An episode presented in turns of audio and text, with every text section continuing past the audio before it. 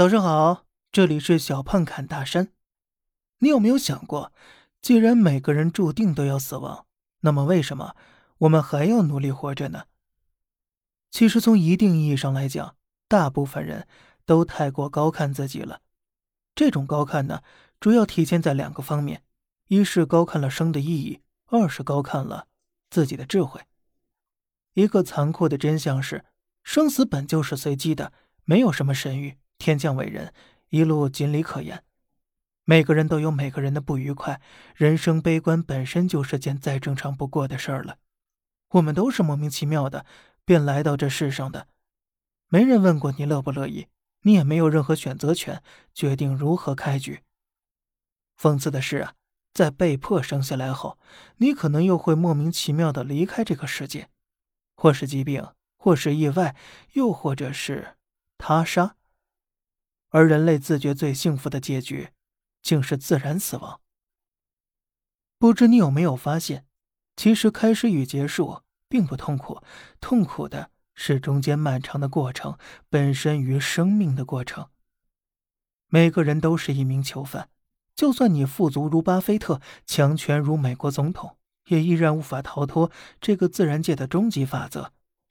没错，人类的第一层囚笼就是生死。第二层囚笼则是社会，第三层囚笼则是自己的认知。但可悲的是啊，纵观古今，不管是谁，都无法真实认清楚真正的自己，真正的做到突破与攀登。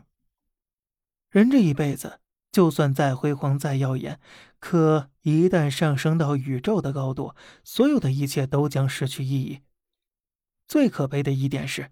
有人居然觉得自己可以认知这个世界，他们可能永远都不知道，人这一生其实从来没有从真实的世界中活过。我们生活的地方是你认知的国度，不是你命名了宇宙，宇宙就必须那样；不是你命名了人生，人生就如你所想；也不是你命名了真理，真理就存在于世上。我们活在真实世界的影子里，一生。受限于自己微茫的生死、社会的束缚和目光的短浅，这么多年的人类文明消耗了无数先贤的攀登，而人类也还是在囚牢中打转，仅此而已。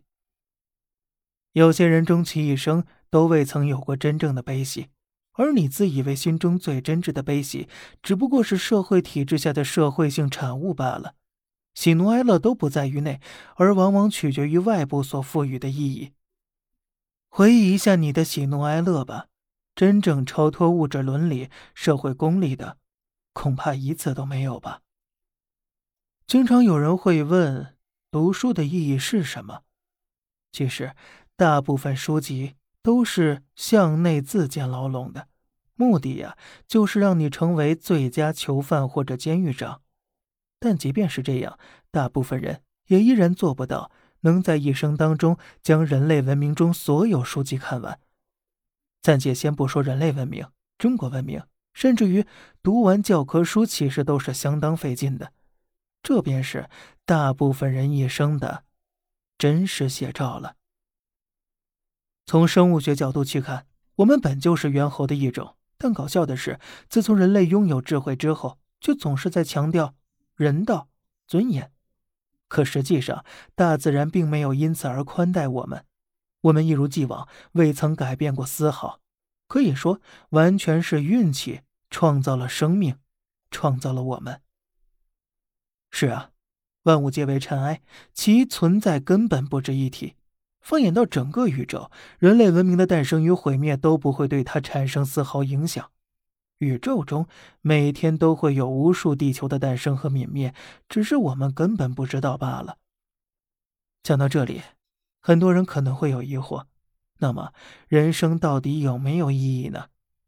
从客观角度来说，真的没有；但若从感性角度去看，要想活得有价值、有意义，无非有以下两种不太可悲的选择。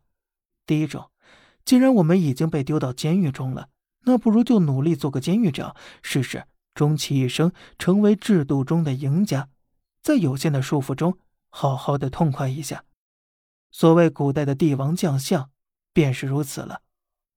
第二种便是不去理会监狱中的规则，执着于攀登认知的阶梯向外探索，虽力不能及，但心向往之，死而无憾了。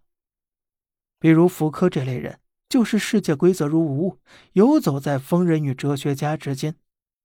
生死本无意义，中间这段本就是强人所难的。做点能让自己快乐的事情，其实也就足够了。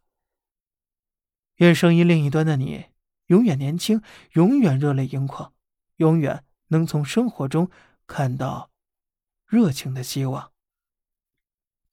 好了，这里是小胖侃大山，每天早上七点与你分享一些这世上发生的事。